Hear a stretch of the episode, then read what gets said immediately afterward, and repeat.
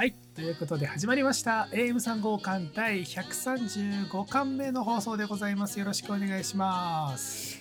よろしくお願いします久しぶりだ もう、もう各週番組ですね。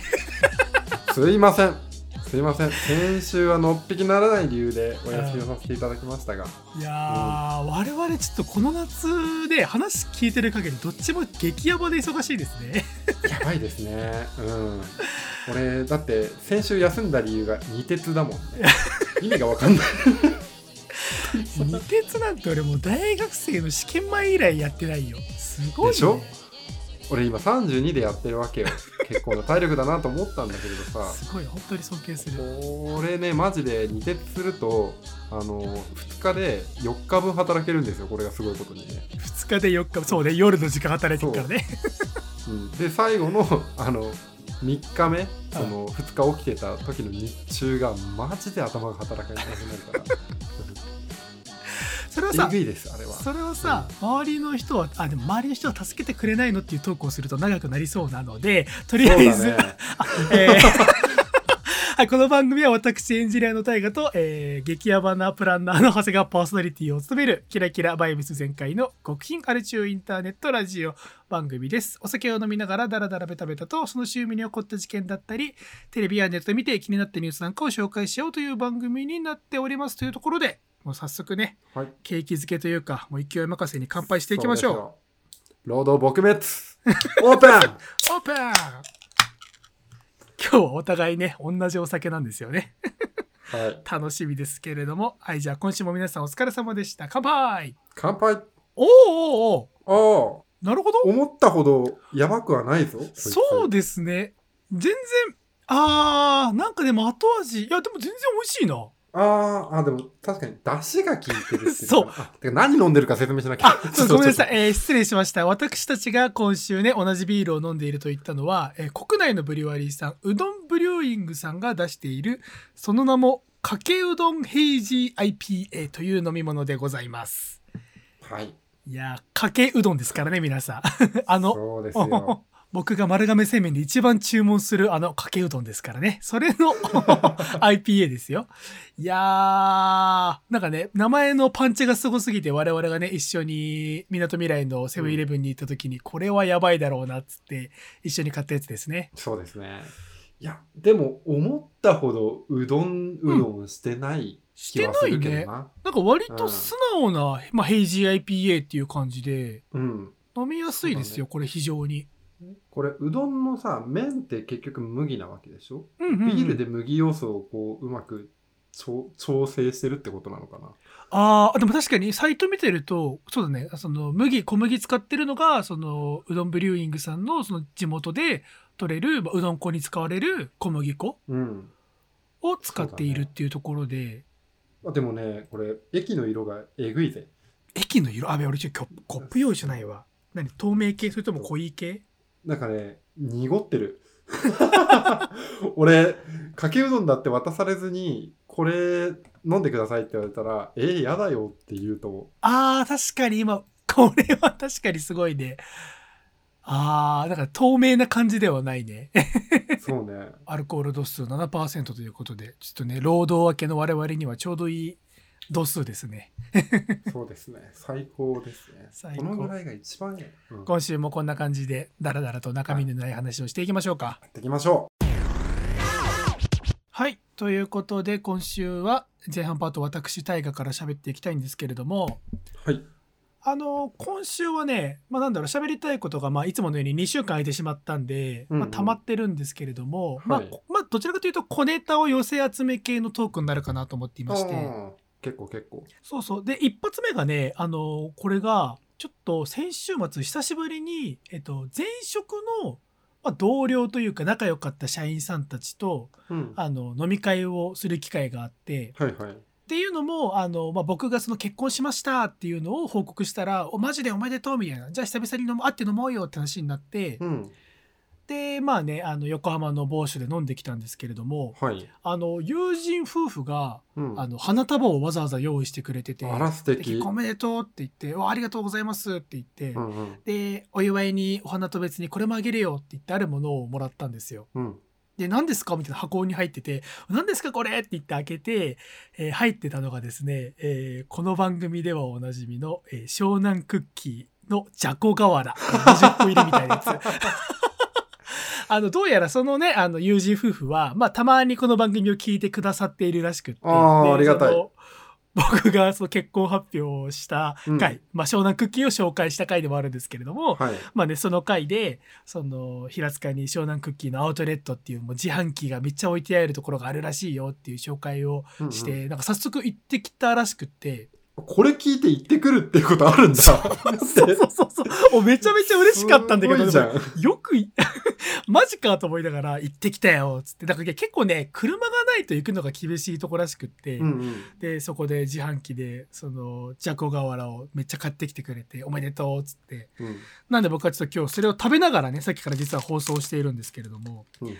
じゃこ瓦、あてか長谷川さん食べました？湘南クッキー。僕ね見かけてないから食べれてないんですよあー、マジかよ。あのね、じゃこ瓦俺すごいね、やっぱ好きなんだなっていうことをね、うん。再確認しまして、で今それこそ本当に食べながら喋ってるんだけれども、はいはい。あのさ、小学校の給食にさ、あの、小魚アーモンドってなかった？あああったね。なんかさイラストでさホッケー選手みたいなのが書いてなかった？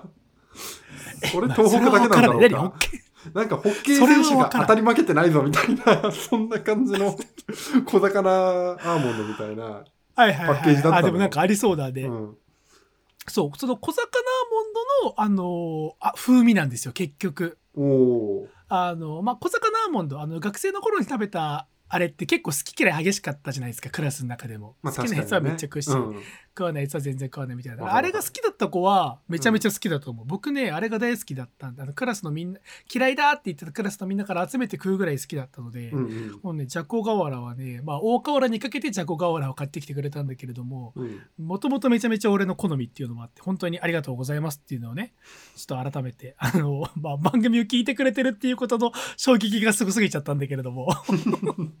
しかもね、言ってくれたっていうのがね、すげえ嬉しくって。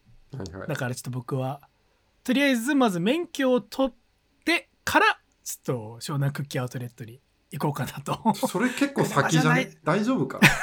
いやでも、うんくるそう、だから、じゃあ俺も行くわって言ったら、でも、あれでしょ？タイガー車の免許ないんでしょ？みたいな。いや、車の、車で乗ってかないと結構遠いんだよね？みたいなうんこと言われて。そうか、みたいな。でもタクシーで行く場所でもねえしなと思って、わかりました。とりあえずじゃあ免許取りますって言っちゃったんで。お得意の散歩っていう選択肢はないんだいやー、散歩、でもさ、散歩っていうのはさ、基本手ぶらでさ、カメラ片手だから良いのであってさ、うん帰りにさ、あの、俺ほら、あれやりたいのよ。あの、1000円でさ、あの、何キロみたいな、あのあ湘南クッキーのやつ。それ持ちながら散歩ちょっと厳しいなと思ってて、大荷物だねそれは大荷物。まずはだからやっぱ、車の免許。ねどんな目標だよっていうところでもあるんですけれども、一個目標ができたなというふうに思っていまして。はいでですよ。まあ、こ今のはまあ、なんだ、前菜ですよ。前菜うん徐々に入っていきたいところで、ちょっとね、久々2週間空けちゃったんで、ちょっと温度感的にはどうなのかっていうのもあるんですけれども、あ、長谷川さんに、まあ一個、うんうんまあ文句というか喧嘩をふっかけようかなと思ってて、はいはいあの、あれよ。いや、どうしようかな。えーっと、あれ見たのよ。あの、素晴らしき眺め。ああはいはいはいはいはい見た素晴らしき、素晴らしき眺めっていう、はいえー中国映画ウェン、そうそう、ウェン・ムーイ監督のね、はいあの、なんて言ったらいいんだろうな。いや、よかったよ。すごく良かったんだけれども、うんえーっと、長谷川さんに、あそこのチャーハンめっちゃうまいよって言われて行った町中華のチャーハンがめちゃめちゃ普通の味だったみたいな。うわー出たそっいやちかそう。なんか、いや、なんで言うんだろうな。うん。あのね、いや、僕の中で印象的だったのが、印象的というか、なんか見終わって思ったことが2つあって、1個は、まあ、ストーリーは全然あのダメだったとかはなかったんだけれども、うん。中国映画のあのカメラの動きってなんかビビりません？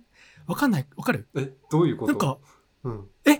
感じなかった？俺も素晴らしき眺め見てめちゃめちゃ思っちゃったんだけど、なんか何でもないシーンでもカメラめちゃめちゃ動かすなとか、めっちゃズーム使うなみたいなのがすげえ多くて、ああなんか全然意識してなかったかも。SN、あ、あ本当ですか？なんかたまに SNS とかでそのうん。中国の CM とかがめちゃめちゃいい CM が出ましたとかで結構バズったりそれこそね広告系のアカウントとかでバズりがちじゃないですか？CM 系とかうん。うんうん確かに。でそういうの見てるとなんか広告したいその商品とかをめっちゃズームしたりだとかなんかアクロバティックなカメラアングルだなみたいなのでまあなんか中国の CM ってそういうものなんだろうなっていう認識はあったんだけれども、うんうん。なんかこういう割とヒューマンドラマ系の映画を見てるのにちょっとした何でもないシーンとかでもあめっちゃカメラ動くやんみたいな。あなんでそこ急にパンするのみたいなのとかがあってうんうん。なんかねアトラクション感がちょっと強かったんですよね僕の中で。なるほど。まあでもそれはまあなんだろう僕のその作品に対する集中力をそぐところではあったんだけれども、まあ作品のマイナス評価にはならなかったんですよ。まあはいそれはまあ別にそういうものかと思って。うんうんうんあのーでもねやっぱねなんだろうなストーリーが綺麗すぎるというかなんかまあこうなるだろうなって思ったところに落ち着いちゃった感があって、はいはいはいはいあそんな展開みたいのはなかったんですよね正あ直。本当まあでもうん王道っちゃ王道だよねそう王道王道。うんうん。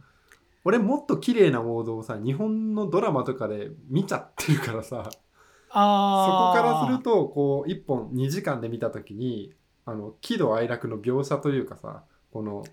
工程がすごく何回も何回も来るっていうことに対して体勢がね弱かったっていうのはあるのかもしああいやすごく失礼な言い方。ウェンムイ監督には失礼だけれども、うん。なんだろうあの池井戸潤とかにちょっとあの2時間で脚本書いてもらえませんかって言って書いたみたいなあなんだろう。その社会風刺的なところも含めて、うん。でもちゃんと人間模様も描いてちょっと2時間でちょっと書いてもらえませんかって言ったらか無理やり書かせたみたいな作品だった感があって。ああわかるわかるそうそうそう。悪くはなかったんだけれども、うん。そうなんか収まりいいなっていう感じだったんだよそうだね。緩急みたいなのもすごくあったしね。絶対あの人カーアクション出してくるし、あと素晴らしき眺めの方だったらさ、あの工場のさ一緒に働いてる人がさ結婚するみたいな話とかさ、あああうんあ。あの辺の結こう婚式のシーンは良かったね。多幸感みたいなのとかさその式の中にさ一度こう離れた仲間がいてめちゃくちゃ酒飲むみたいな、いや、あのさ、多幸感の描き方、でもね、そう、俺思ったのが、うん。多分日本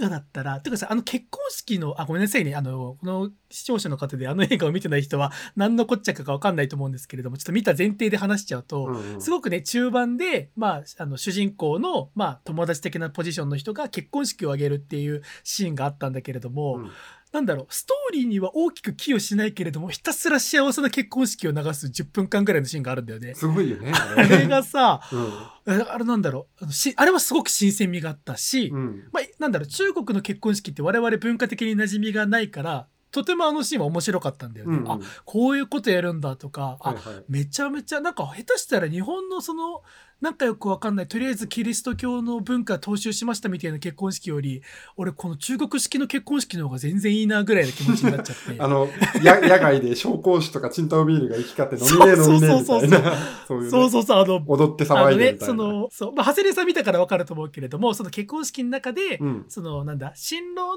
の友達。だから、えー、と主人公の、まあ、友達の友達みたいなポジションで、うん。でまあ同じ会社にいるみたいな。でちょっと喧嘩しちゃったやつと仲直りするみたいなシーンがあるんだけれども、うん。あれよかったね。ひたすら酒をあの謝罪の意味も込めて一気飲みしますみたいなやつだよね。そうですよ。あれとかもちょっとなんか日本のドラマとか映画だとあそこすごく逆に感動チックで描きがちだけれどももう酒一気するから許してくれよっていう感じとかがまあなんだろう雑っちゃ雑なんだけれどもでもなんかでもリアルこんな感じよねみたいな、うんうんうんあの ところも含めてあそこは僕はすごく好きでした、ね。ああ、俺もね、一番好きなシーンがそこだったかもしれない。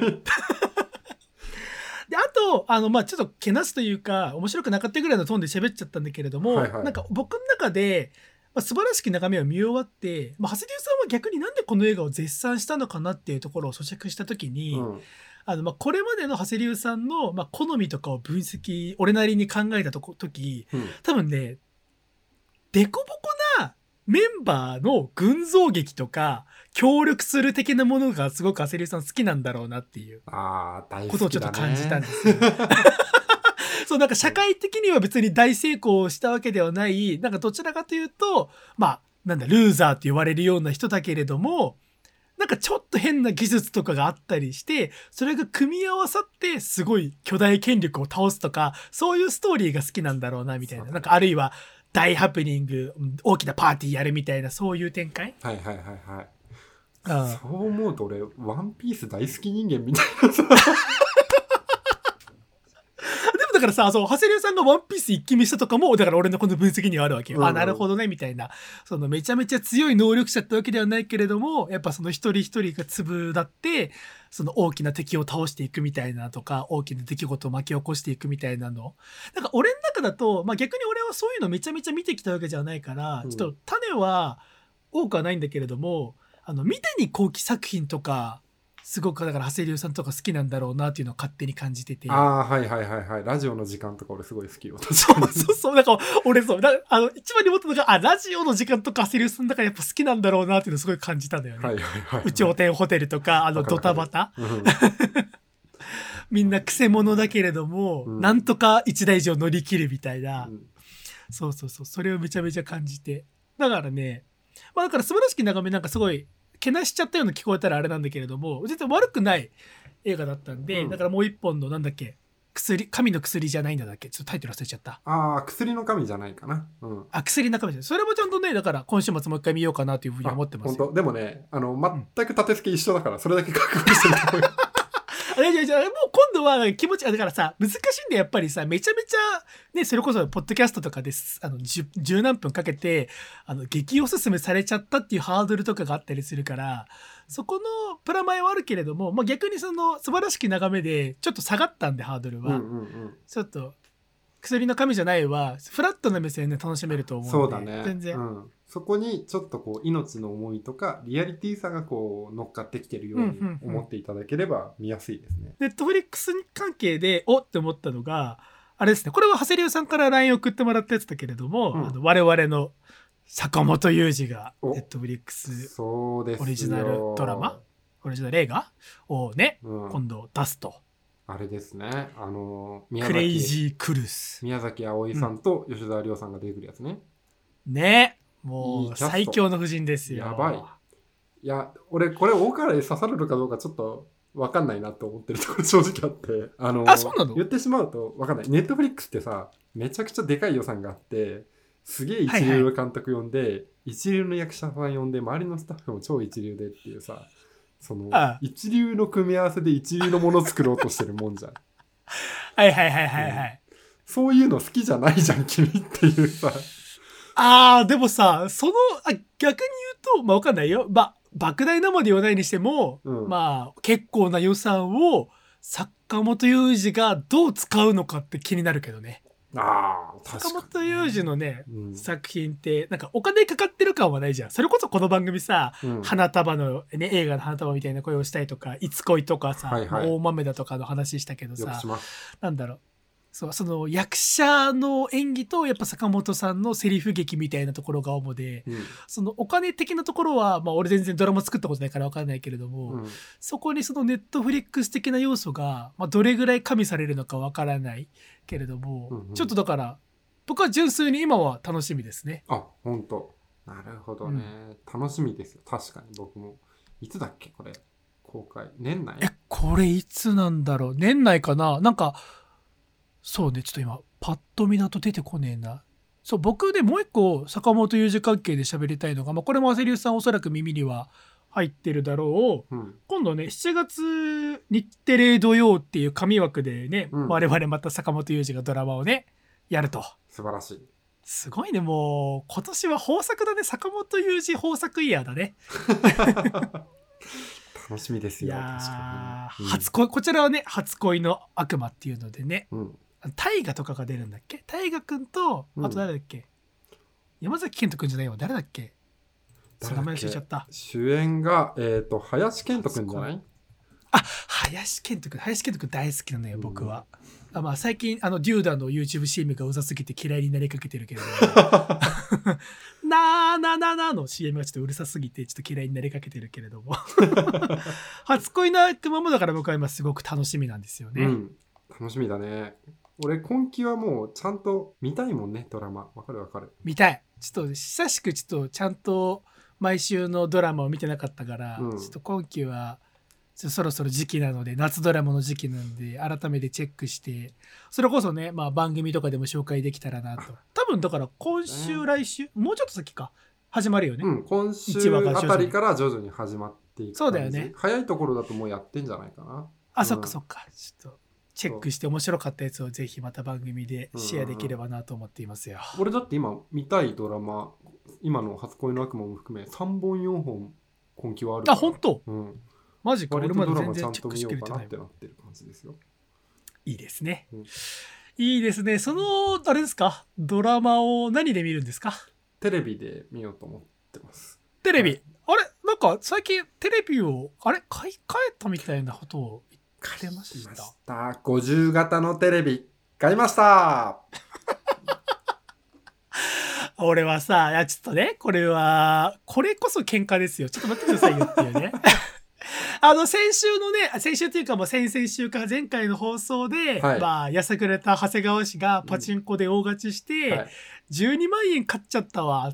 この12万円なんか面白く使おうぜっていうトークをしましたよね、あなた、はいはいはいはいああ。うん。でねなんか俺的にはなんかその一度の体験とかなんかその面白い体験に使ってほしいなみたいなことを言って「あそれいいねタイガー」とか言ってだから全とか組いっちゃおうかなみたいなはい。ことを言っていてで番組配信後まあね先週今週かわかんないけどツイッターで、うん。その3号館のアカウントで12万円で50インチのテレビ買っちゃいましたみたいなことをではい。ツイートされてましたね。そうですじゃあまずね言い訳を聞こうか。なんで急に買った？まあなんか人間ストレスがあるとさやっぱりパチンコ打って散財っていう方向でまあ乗り切ろうとしていたわけですよ。それが思いのほか12万手に入ってしまったと。うん、うんでなおも仕事は続いていくわけですよ。またストレスはたまるわけですよ。あこれは散財しないといけないなって思って先週末に焼肉食べた後に急にね、うん思いついて彼女テレビ買わね？っつって。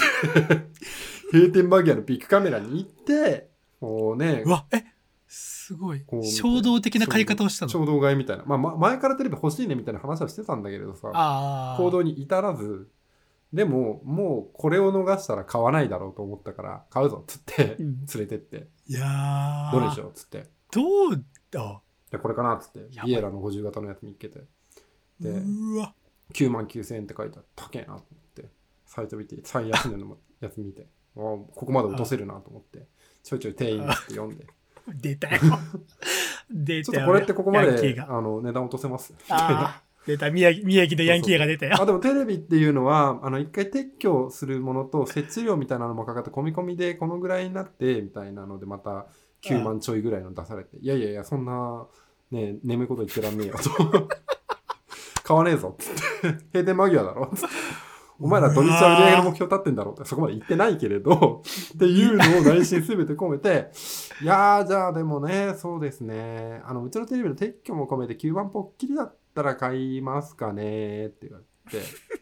で側近だったらいいですよ。って言われてはい買います。っておー。え俺さ言ってはい。すごあ待っていろいろ聞きたいわ。あの一個先に聞きたいんだけど、うんあのそれそういう交渉ってさ、うん。彼女さんの前でできる人？あ俺ねやっちゃう人なんですよこれがまた。わあすげえわ。俺さ別に彼女の前で見え張りたいとかってわけではてかもっと言うと別に長谷龍さんとかでもそうなんだけど、うん。なんか俺友達の前でバキバキに値切る姿見られたくないなっていう気持ちがちょっとあ働いちゃうね、もまあ見方によってははしたないっていう感じになっちゃうからね 俺ねそうでもねあそう長谷龍さんのことヤンキーとか言ったけれども、はいはい。俺一人の時むちゃくちゃ値切るのあよ。も本当？う死ぬほど、うん。えでも。俺なんだったら9万ぽっきりでって言って、うん。であのレジに行く途中で「あごめん86しか財布入ってなかったわ」っていうぐらいの人間なのよ。それぐらいせこい人間なんだけれどもでもなんかやっぱり友達の前とか、まあ、うん。彼女奥さんの前だと、ちょっと最近ビビっちゃう自分がいることが分かって、はいはいはいはい。そういうところで彼女の前でもバンバンいけちゃう長谷龍さん。まあはしたないって見方もできるけれども俺は逆にちょっと憧れちゃうところもあるんだよね。だろうないやなんかもう値切るのは挨拶ぐらいなもんだと思ってるのよ俺家電量販店においてはね、うん。ああまあまあまあまあそうね。どうもこんにちはだよまずそのお安くならないですかからいかないけどさすがに。これ値札こうピッてはいはいって引いてあるんだけど、実際のところいくらなんですかっていうところが入ってはいはいはい。そこからだんだんそういうモードに落ちてってるだけな話であるのでそう。まあ最初はねその終わった後とかに「いやなんかごめんね」ってい一緒にいて恥ずかしかったらごめんねみたいなことは言うけれど さすがに、うん、でも結果得したからいいよねみたいなところとあとはまあもともと僕のキャリアが営業から始まってるところがあってさ。ああ、うん。そうかそうか。交渉はね、交渉ご。となりわいとしていた部分というかね日々あの話してこのぐらいの値段のものを売ってるんだっていうのが自分の力なのか果たして会社の力を借りてやっているのかみたいなのをさ 休みの日において試したくなる自分がいるのよどうしても。いや、まあ全然、そう、まあいいと思いますよ。うん。どうですか？あもうあれ設置されたの？あ家に届いたされましたよ。はい。昨日ちょうど届いてめちゃくちゃでかいテレビがあるんですけれど。どうですか ?50 インチの。50インチ何見た？4K 最初何見た ?50 インチで。あ最初か。YouTube 見てたねうん。マジか。あでもちゃんとした作品として見たのはさっきまであのネットフリックスハッスルっていうあの結構いろんな人たちが面白いって言ってる NBA のこうあのスカウトマンの話なんだけれうどあれを見てえドキュメンタリいやドキュメンタルじゃなくて普通に映画なんだよね。あれは簡単にあらすじを言うと NBA のそのスカウトマンの人がもともとセブンティシクサーズっていうチームにいてそこのなんだろうスカウトをしていい選手を入れてくるっていう仕事をしていたんだけれど途中でうんストリートバスケをやってる入れ墨めっちゃ入ってるけどバスケめちゃくちゃ強いみたいなヤンキーを見つけてこいつ NBA に入れようって言って トライアウトとかに参加させるの。でもうんこいつは前科があるから入れちゃダメですよってその、あのチームの人に言われてじゃあ俺がこのチームのスカウトマン辞めるわって言って そこからフリーでそいつを売り込み始めるっていうちょっとこうロッキーじみた感じのあるあの NBA のあのサクセスストーリーというかそういう感じのものですね。だからさっき大原君が分析してたように俺は成り上がり系のものとか結構好きだへえ、面白そう。これはなんかね、いいですよ。俺、あのー世界で一番好きな映画があって、それがね、ザ・エージェントっていう、はいはい。あの、キャメロン・クロー監督、トム・クルーズ主演の映画なんですけれども、うんうんそれはいわゆる、あの、スポーツエージェントの主人公が、うんうん。その、売れなくなった選手と契約を結んで、めっちゃ大成功するっていう。はいあの、多分、ハゼレさん好きじゃないかな、ザ・エージェント。ああ見てみようかな多分そのしあの失敗あのだから人生失敗しちゃったって思われた2人が、うん。そこからのし上がっていくっていう映画で。はいはいこれめちゃめちゃ好きなんですよ。よかったら。ちょっと今ハッスルのストーリー聞いて思い出したんですけれども、まあまあまあそんなあねそっかまあでもき昨日届いたんじゃまだやってないかもしれないけれどもぜひあれですね。あのぜひ彼女さんがいない時にあのファンザーを50インチのテレビで見る感想をぜひ。あこれ聞かれたらちょっと忘れですよ。ちょっとね。これちょっと確かにね。裏 AM 3号館とかなんか番組別に作ってちょっとぜひそこで。いいか50インチで見るファンザちょっとやばい 4K50 インチドルビーで 4K ファンザ？ーちょっとねそれは個人的に気になるところではありますけど夢ではあるね確かにこれは。男の夢ですよ50インチ、違うんですよ浅川さん、はい。危ね50インチ羨ましいで終わりそうになったわ。ちょっとトークの時間的にはこのまま終わってもいいんだけれども。うん。違うね俺ね12万の使い道考えてたのよ。ああ。まだ3万あるから。あの後。俺テレビで9万使ってるけどああそっか。す3万あるから。あのね、すごくいい使い道を俺、思いついて、てか思いついてっていうか、ツイッターで見て、あ、これちょっと企画というか、なんか、長谷川さんやったらお面白いというか、いいなって思ったのが、うんあ、これ URL 送ろうか。児童養護施設に漫画を寄付するのやろうかな、やりたいなと思ったのよ。えー、何それ、そうそう、ツイッターで、うんちょっと前にバズって、このクルーマックスさんっていう人が、その児童養護施設に漫画を寄付するのを、まあ、ボーナスが出たらそういうのをやってるんだけれども、うんうん。まあ、いつも少年漫画ばっかだから少女漫画だったら何がいいかなっていうツイートがバズって、はいはい。すごいみんながリプライを送るっていうやつを見て、あ長谷川さん別にボーナスじゃないけど12万入ったんだったらその全国のいろんな児童施設になんか俺とか長谷川さんとかそれこそねこの番組前出てくれたちゃんめいさんとか呼んで子供たちに読んでほしい漫画を選んでめっちゃ買ってめっちゃ送るのやったらすげえいいじゃんみたいな。めちゃめちゃハートフルな。しかもそれが、だからそれが最初、あの、俺が前回の放送で言った、うん。その、まあ、お金の発生源はパチンコっていう、ちょっとあれなところだけれども、でも使い道としてめちゃめちゃクリーンじゃんっていう、すべてを満たしてるなと思って、確かこれね、だって面白くね、長谷川さんがそのね、気まぐれでパチンコ行って勝った12万で、どこかの地方の子供がやっと呪術廻戦を読めるみたいな状況になったりしたら、それは、それは素敵だなと思っちゃって、俺。確かにな そうそう。これはいいねパチンコ足長おじさんだねそうそうそうそう、パチンコおじさん。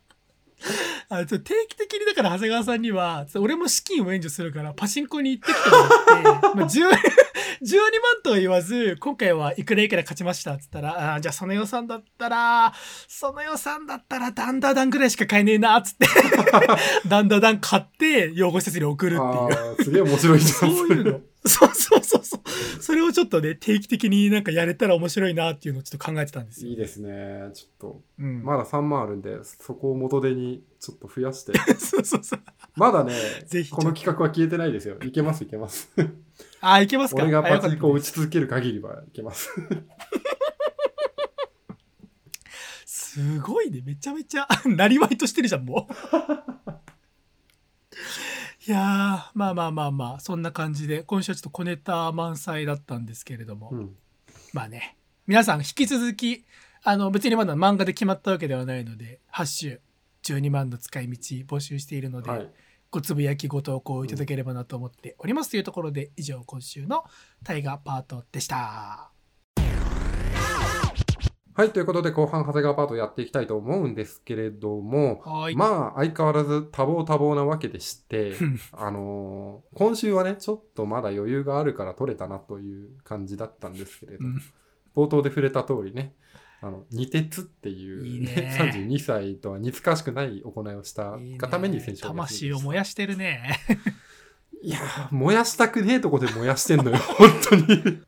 もっとあるだろう、みたいな、そんな気持ちになってくるんですけれど、まあ、そういう働き方をしてるとですね、トークで、あの、やれどうこうっていうところも、まあ、あの、小粒にはなってしまうんですけど、僕も部分部分いろいろ話せればなと思ってます。ほただね、あのー先月のね、僕の美容代が半端ないビ額になっている、多分。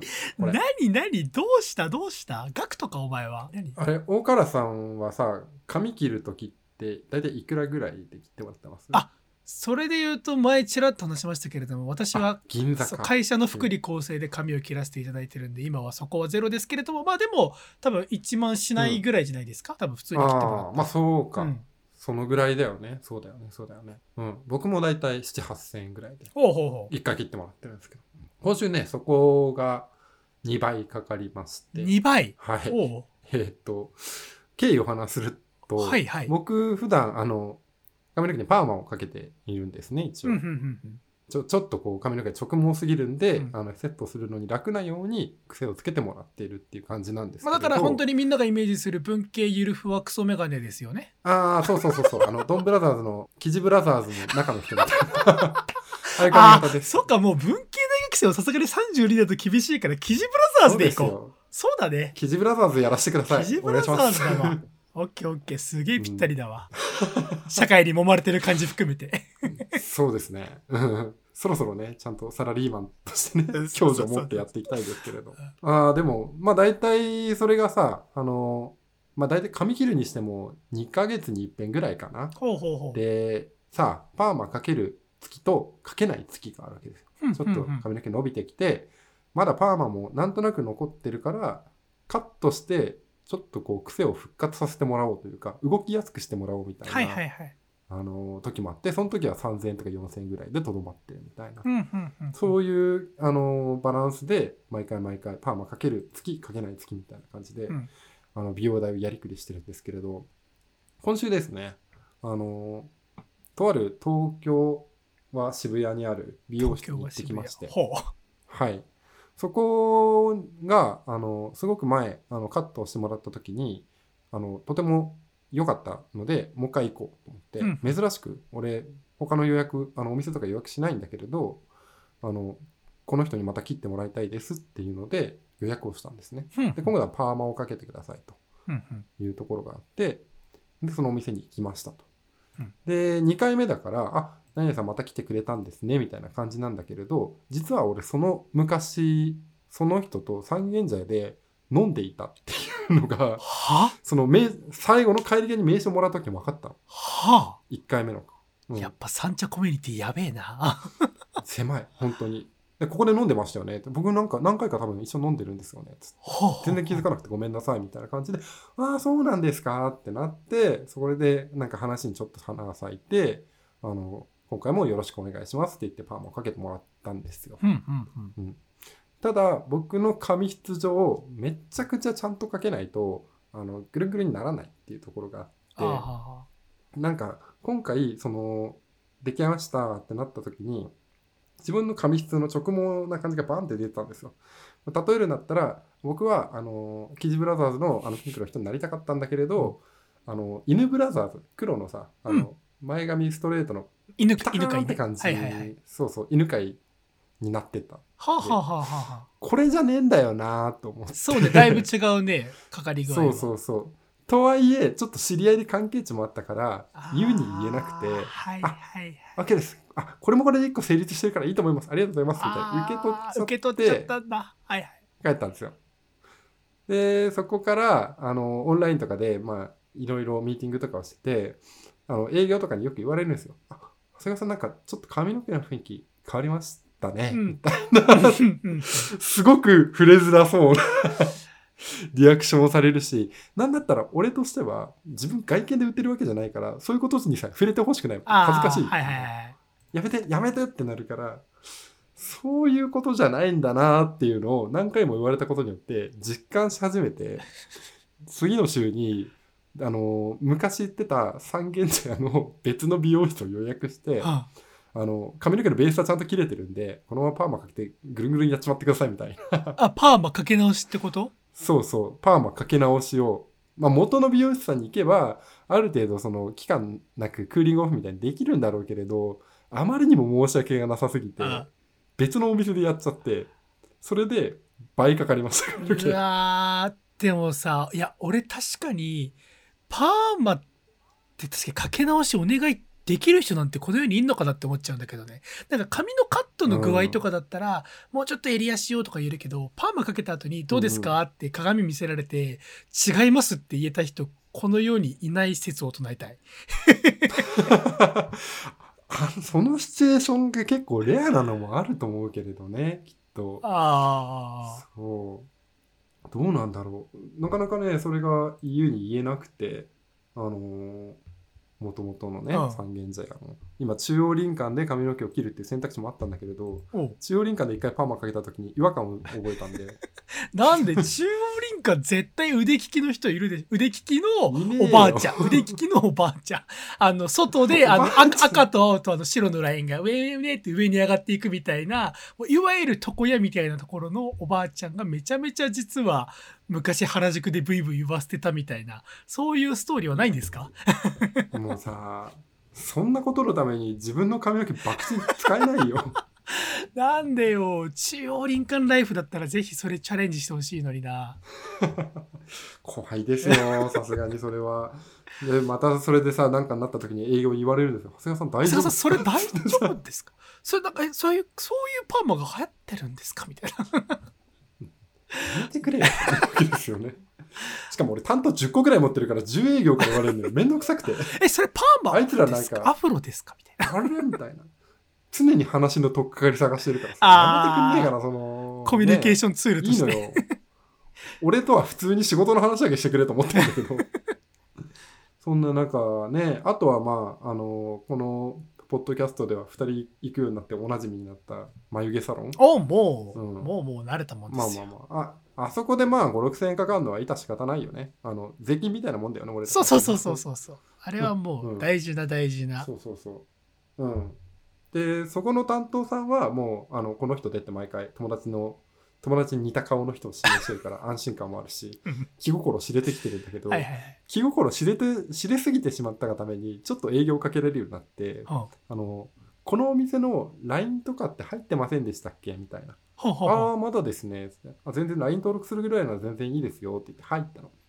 そしたら、今月特別なクーポンがあって、ほなんか今、眉毛やってもらってると思うんですけど、他のところをやるんだったら、この金額オフクーポン使えますけど、どうですかって言われて。ううんうんで、時間としても、その眉毛を冷やしてる間に、他の部位やるんで、あの、今の時間で全然できちゃうんですけれど、って言われて、あー、どこがあるんだろうと思って、あの、言われた時に、例えば男性だと、鼻毛とかやられる方多いですよ。はいはいはいはいはい。鼻毛、俺、生まれてから、鼻毛をちゃんとケアするっていうことを意識的にやったことがないかもしれないと思って、うんなんかちょっと手であのピッて抜いたりとかしてたけど、うんうんどうなってるんだろう？これやってみてえなと思って、うん。じゃあ鼻周りお願いしていいですか？ってちょっと恥ずかしいから言ったら、うん。鼻周りだと小鼻とかいろいろあるんですけれどみたいな？中までやらないですって言われたらすすげえ恥ずかしいわけよ。その結構綺麗な人だから。鼻毛抜いてもらっていいですか？って。なんだろうね。なんかそういうプレイみたいだね。うん。鼻毛っていう。なんかすごい。本当に恥ずかしかったあれは。びっくりしたんだけれど。なんだろうね。でもあのずっとあの目をつぶっててくださいねって言われて、はあ。もう鶴とかと一緒よ。あの私があのこの 襖にいる間は開けてはいけませんよみたいな。目をつぶっててくださいって言われて。緊張する。もうた多分鼻の周りにブラジリアンワックスみたいなのをおなんかこうペタペタペタってかけられてそれを勢いよくフンって引き抜くっていうのおを34回やられまして両鼻おおあいあやそれで。痛かった？全然痛くない。あ、痛くないの、ね。これはね意外なことに痛くないです。で終わった頃に終わりましたよって言われて鼻が確かにちょっとあの息がこうスッスッと通るようになったなと思って。うんうんうんうん。でこれでプラス3000円。あ、うん、そこも3000円ね。まあ、クーポン聞いてね。そうですね、うん、ククーポンつけて5000円と3000円で8000円。飛ぶね、お金が。なんでだから俺今月美容代に2万5000円ぐらいかけてるぞ いろんな人の口車に乗せられたりいろんな人の気を使っておもんぱかったりした結果今。な。ない。ぜか2万5000円飛んでるんですよ。いいじゃない。別にすごく変わりたいわけでもさキリッとしたいわけでもなかろうに何なんだろうこれと思ってますすごくもっと手入れてこうよ。なんか、え、なあれ、鼻毛以外は何があった？の耳毛とかは？耳毛はねえか。なんだ？耳はないかな次行くとしたらさ口周りの脱毛しかないよあ、脱毛、脱毛やってほしいわ。脱毛俺怖くて自分じゃ全然できないから。ちょっと痛くないところを誰かに見つけてもらって。大体ってあれ怖いもんなんかね、美容系 YouTuber みたいのがさ、Twitter のおすすめに上がってくるとさ、みんなすべからくちゃんと顔周り脱毛してるんだよね。だから俺なんか、ちょっと前までさ、何そのおしゃれ系 YouTuber とか、なんかその丁寧なからしみたいなと思ったけど、こいつらでも全員顔の脱毛を経験している、俺より人生経験高いやつらなんだ。敬語使わねえと、と思って。みんなすげえみたいな。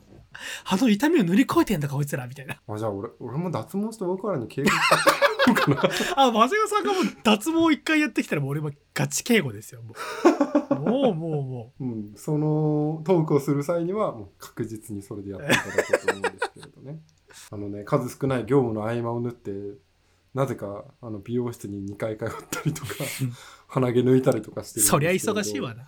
うん、まあでも業務中はねあのまあやりたくない仕事とか大変だなと思うことに対してさあのやっぱりラジオ聞くことが多いんですよ僕としては。はいはい。うん、で最近だともう作業時間が長すぎて「オールナイトニッポン」とか2時間経つと止まっちゃうじゃんあのラジコとかで聞いてうんるとさ、うんうん。それがすごく気がかりでずっと流れてるやつねえかなと思って探してたんですよほ止めどなく5時間ぐらい話しててほしいんですねはいはいはいでそれでうってつけなものを最近見つけう。て、うんあの真空ジェシカのラジオ父ちゃんっていうポッドキャスト番組？ああ、もともと TBS でやって終わっちゃって、ポッドキャスト限定になってんだよね、今ね。その通りあのマイナビラフターナイトで買って、ちょうどオズワルドと空気階段とかと一緒に出てた頃のものなんだけれど、うんうん。そこから30分枠がなくなってポッドキャストだけでずっとやってるっていうあのものなんですけど、うんうん。あれ面白いね。あ、面白い。真空ジェシカが好きな人だったらあのずっと楽しんで聞いてられるような番組の構成になっててさ。あ俺多分試しでラフターナイトやってた時に12回聞いたぐらいなんだよね。ちゃんと聞いてないんだよな。はいはいはいはい。あのコーナーがすげえやっぱ面白いのよ一個一個。はあ、はあはてかコーナーだと思ってないものもコーナーにしちゃうみたいなところがこのポッドキャストの面白さであって。うん。例えばあの番組冒頭のつかみうん。をなんか募集するコーナーがあってその川北が「ともはるさん」って言って「これはミキティ側の意見ですね」っていう その一言ネタみたいなのを ずっと募集し続けるみたいな。あミキティの逆ね。そうそうそう。ミキティの逆を言ってるみたいなのでちょっと頭使ってたりとか。最近漫画でさ読んでるか分かんないけれど最終巻を迎えたさあの地地球の運動についてって分かる？あ分かる分かる。俺は一巻で切っちゃったけど、みんなが話題でアニメ化にもなったんでそろそろ続き買おうかなってなってる。そうなんだよな、俺もなんかそろそろ単行本とかで前回大人買いしようかなと思ってるんだけれどうんあのあれのフォーマット面白いよねっていうことで何かそれについて唱えたいことを送ってくださいっていうコーナーがあってほ例えば「目」免許の更新について。周りに誕生日に近い人ばかりだと思うと気持ちが悪い。と かなんかそういうすあそれ面白そうだね。ごいリスナーが頭を使うコーナーがいっぱいあるわけよ。いやまともと大喜利がめめちゃめちゃ強い2人だからね。なんかそういう企画のうん。粒っていうかそのレベル感がすごそうだね。意外となんか星野源とかもやってるようなリスナーのジングルみたいなのもすごくあの募集しててあ。クオリティ高かったりしてなんかいいファンついてんなーって思ったりするわけですよ。えあの星野源のリスナージングルのやつなんかまとめみたいな YouTube で聞いてるけどめちゃめちゃ好きなんだよねあれ いいよね。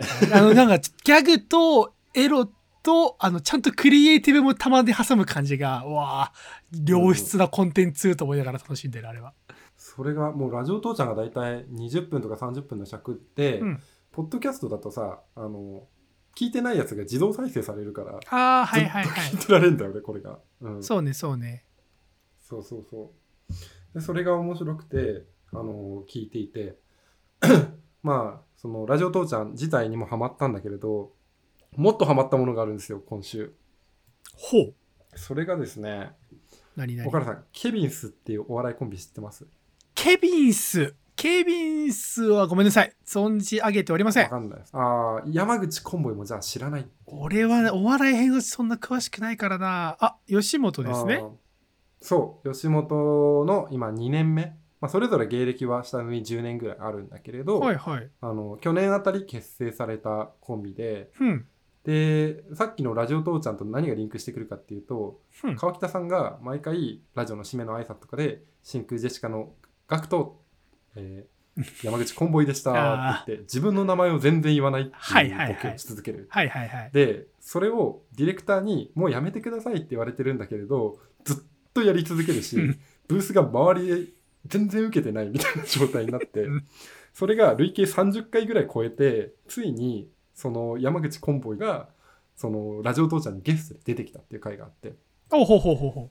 本うん。人登場、でそれがあのケビンスのボケの山口さんっていう人で、うん。もう一人が、えー、とニキ君っていうねあのツッコミの男の子がいるんですけれど、ふん。ふん。なんだろうな雰囲気で言うとちょっとこうハライチの岩井さんとかに近いニヒルなところとはかははあ。のティモンディの前田君みたいなちょっとチャーミングなところも持ちはいやすいようなはいはいはい男の子なんですけれどこの2人のねバランスがすごくいいですね。山口コンボイはねギャグをね結構いっぱい持ってるんですけれど有名なもので言うとあのチョキピースっていうね。チョキピース。両方の手でピースをして漫才の冒頭とかでもチョキピースって言ってやるんですけれどそれにキ君が恥ずかしいからやめてほしいんですけどって言ってなんか潜在写真ケビンスの潜在写真がなんかすでにチョキピースを多分してるよねこれもそうな。んですよもうチョキピースなんですよねなるほどねうん、でまあ美味しいもの食べた時には「ウーマイリトルガール」って言っちゃうみたいなすげえなんかギリギリ面白いのかつまんないのか分かんないけど。いやーおもグを連発するんですよ。その言葉だけだと、まあ、少なくとも長谷川さんが口にしているレベルだとあの面白くないに入りますね。俺がやると面白くないんだけれど 山口コンボイの風貌うん。あのー赤い T シャツに白ジャケット着ていて、うん。なんだろうなシティーハンターのねサイバー亮みたいな感じがしてるんですよね 一昔前。はいはい。はいはいうん。写真からは確かにでわかるよ。ね顔立ちが結構はっきりしててあのよく彼らがエピソードで話しているところで言うとマツコさんとテレビのあの廊下ですれ違った時にうん「あんた希代の男前ね」って言われてすれ 違って去っていかれたっていうぐらい割とキリッとしてる感じのあの顔立ちの人なんですよね。山口コンボイって人が。うん、で漫才も見たんだけれど非常に面白くて。うんうんうん。ちょっと前にね単独やってたんだけれど俺は全然見れなかったんだけどそれも評判良かったしこれは今年 m 1行くんじゃないかなとか出ました。3年以内には売れるんじゃないかなっていうことをお笑い通長谷川の物議そう。ケビス。すごく要注目。いいですね。面白いです。あの YouTube チャンネルもあのずっと俺あの元気ない時見てるんですけれど、あのタイトルがねコンボイファンクラブっていうチャンネル名になってて。ね山口コンボイがいろいろ挑戦していくっていうね。その中であのね代々木上原のあのお店では食レポの練習をしようみたいな動画があるんだけど、それが超面白いです。あはいはい。しかも飯が超うまそう。うん。そこだけ見たら、うん。あこの人たち面白いかもしれないなと思ってくれるに違いないということで 紹介をしておきたいですね。なるほどね。ああこれか。はいはいはいでちょっと終わったら見よなのでちょっとそろそろまたね今週末は ABC お笑いグランプリありますしううんうんうん。寒くなってくるとあてかまあ m 1の予算が始まるのか。そうですね。それはうん。タイムラインで見ました、そこでねうん。大量の YouTube 動画があの2分の尺のネタ量産されると思うんで そこを追うのがまた始まっていくんだなと思うとうね。日課ですからね。お笑いファンとしては嬉しいです、うん、とまとまりのない話をしましたけれども、うん私は最近ね仕事の合間であの美容にお金をかけ仕事の最中にラジオを聞きうん。疲れた体をあのケビンスの YouTube で癒されてるっていうね。いいじゃないですか。そんな感じでございいいます、夏だね。うん、文系男い子やー来ましたよ。夏ですよ、うん、スイカでもかき氷でもなくお笑いですよ、うん、っお笑いとドラマ。てなところでね。うん。ああドラマもねそう。あーエンディングとかちょっと話したいね。これ見見たいとかね。ああそうですこれ気にねなってるみたいなのはぜひぜひちょっと引きずって話していきたいと思いますがここらで一旦以上長谷川パートでございました。はいエンディングパートです。ほい。暑いね。暑い。そう。暑い。あのー暑すぎてさうん。うちついに扇風機をね2台買いました。2台？おお。2台。うちあの2部屋あるんであの1台はあのベッドのベッドルームに置くやつでもう1台はまだ届いてないんだけれど僕の部屋に置かれるんじゃないかなっていうもの、置かれるんじゃないかな。置いてほしいな期待を込めて置いてくれないかなっていうね。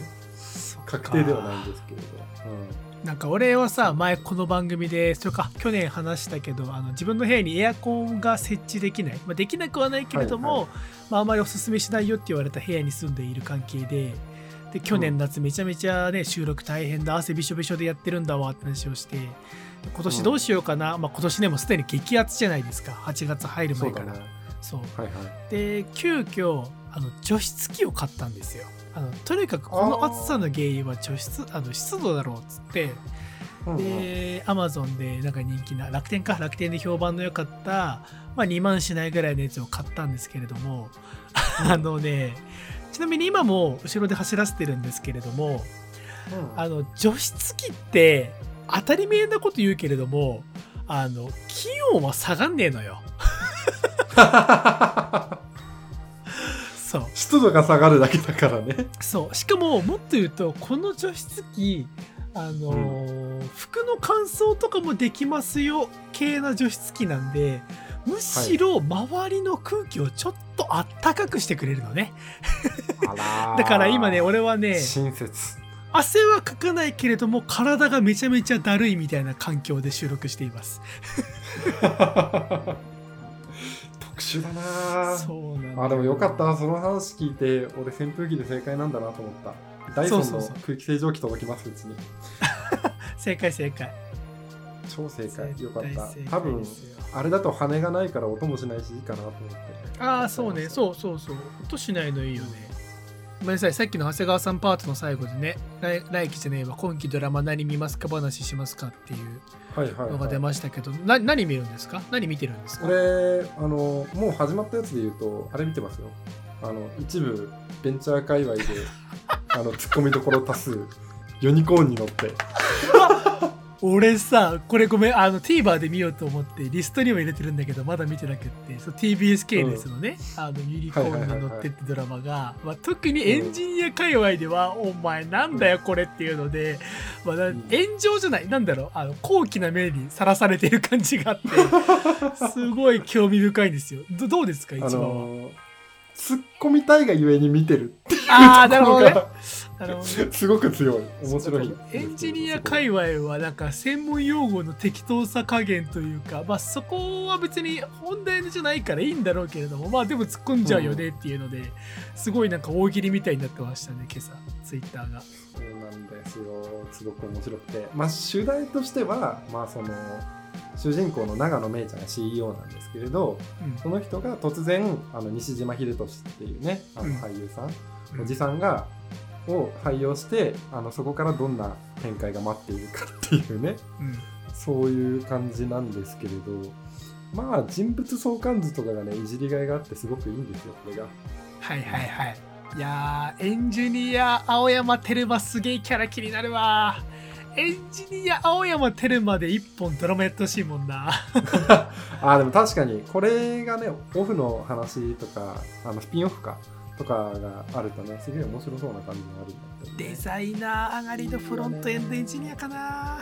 うん。いいよねす杉野遥亮君がねあの長野芽郁はビジネスパートナーだと思ってるんだけど CTO が CEO にずっと好きな相手っていう矢印敷かれてるの。これ。確かにあの公式の相関図だけであの見てないけど飯が一杯食えますね俺はすでに。ねたまんないよね。CTO の幼なじみにインフルエンサーっていう職種ついてるのとかめっちゃもらえます。謎だよねこのインフルエンサー絶対にさあの主人公なんだっけ？あのエドテックいわゆるうんあの教育と教育系のね。あテクノロジーを合わあ合わせるっていう事業をやってるんだけれどさその辺のさサービスをさこれいいかもみたいな感じでさ。最後ななんかわかんないけど最後この子がめっちゃみんなに広めてくれるみたいな展開あるよね。なんかあるんだよな。で日本のドラマだったらそれが好意的な感じに出るんだろうけれど俺はもうちょっとこうさこの子が絡んでステマとかで泥沼にはまってほしい。はいはいはいはいはい。いやーこのドラマは確かに一個注目だね他なんかあります？そうなんですよもう一個は同じ TBS ドラマなんだけれどちょうど明日やるのかな。あの石子と羽男っていう。ほう。あ知らない。これはですね。石子と。そんなことでは訴えます。主演が有村架純であのもう一人があの中村智也が、えー、とやってるやつなんだけれどいわゆるそのバディものみたいな感じであのすごい適当な弁護士役の中村智也とすごい頭の固いパラリーガルあの有村架純がなんか日常の些細なことで訴えられたことに対してあの問題を解決していくっていう。うーん。ねで第1話はなんか今 CM とかやってるけれどあのカフェで充電してただけで訴えられたこんなことってあります？みたいな そういうなるほど。すごい些細な。ここに関してはね俺はもう有村架純が好きなので役者として。シンプルにねシンプルに好きなんで見ていこうっていうね、うん、さっきみたいなあの横島な理由じゃないですよ。いいと思います。ちょっとそれも感想ぜひ聞かせてください。そうですね。俺的にはねこれ漫画原作でドラマになったらどうなるんだろうっていうので見たいのが一個あって、はいはい。あの雪女とカニを食うっていう知ってます？えー、知らない。知らないですか？そうテレ東多分深夜テレ東なんだと思うんだけれどもあドラマ24度で、うん。ヤンマガで連載しててあのぜ人生全部失敗しちゃった男の子があの自殺しようと思ったところを偶然めちゃめちゃ美人なお金持ちの女の子と女とか人妻と出会って逃走劇するみたいな話なんだけれども。わあテレ東のこの枠が好きそう 割とね漫画好きな界隈だとおーおもろいやんってなってて、映像化されんじゃね？されんじゃね？って言われててなかなかされなかったやつがついにテレ東でってなったんで。なるほどね。ちょっと注目。この枠ってああそことは違うのか。なんか前のクール「明日私は誰かの彼女」とかやってるのここじゃないかなと思って。あれはあーでもね MBS か？あそうだね。ちょっと違うね、うん。そうそうそう。あれはね一応見てた。漫画読んだ方が面白いかなと思いましたそうね。でもまあもう本当にさ国内のドラマを追い始めるとさキリがないわけですよ。あの後から後から映画も出てくるし配信もたくさんあるしね、うん僕はあれですからね。オビアンもミズ・マーベルも今マラソンしてちゃんと見てますからね。おうん。素晴らしいね。オビオビワンってまだやってんの？もう終わっちゃ終わったというか全部。オビワンはねちょうどシーズンあの6話までで終わった。あうん。個人的には面白かったと思いますーちょっと見たいねやっぱディズニープラス入るんだけ？どディズニープラス入る入る詐欺ですからね。そうですね。かれこれそれを12ヶ月ずっとやられてますからこうやってますからね。いい加減入りたいなとは思いつつですけれどまあまあまあとりあえずとりあえずまあね今日紹介したような国内の面白そうなドラマをチェックしてまたどっかで感想を喋れればなというふうに思っておそうですね。ちょっとねユニコーンに乗って大特集をどこかにやっておきたいね、やりたい。ま、ちょっと周りのね秀逸なツッコミ集とかも集めて、集めたいね。ちょっとこれは神ドラマになるよかうん。結局ねドラマなんていうのは話題になったら勝ちですから。まあそうよ。あの数字取れてネットでもちゃんとこうね目に触れるようになったらそれは一つの成功だと思っていい。そうそうそうそうそうそうう。ん。急によくわかんないドラマ欄になっちゃいましたけれどまあね、そうですね、うん。でもよっぽど完成度を求めるんだったら、ネットフリックスで韓国ドラマのスタートアップ見た方がいいと思います。スタートアップ？全く同じような題材でもうちょっとリアルな感じ。うん。あそう。ちょっとそれもそれでまた気になりますけれども締めていきますはい。この番組ではメールを募集しています。公式サイトの各エピソードの一番下のところに Google フォームを用意しています。そちらから番組に対するご意見、ご感想の方をご投稿いただけますし、それがめんどくさいよという方は Twitter でハッシュタグ350か 350CA の付けでつぶやいていただければ、番組パーソナリティ2人必ずチェックしておりますので、ぜひぜひごつぶやき、ご投稿よろしくお願いいたしますと。ハッシュ、あ俺六本木クラスも見るわってつぶやいてください。イテオンクロスを見てないから、なんか俺いじりづらいんだよね。ああ、本当？そうそう俺はね、がっつり見てるから。竹内涼真くんだよいね、確かね。うん、そうそうそうそう。竹内涼真あとは平手友梨奈ちゃん出るのか、そっか。そうそうそう。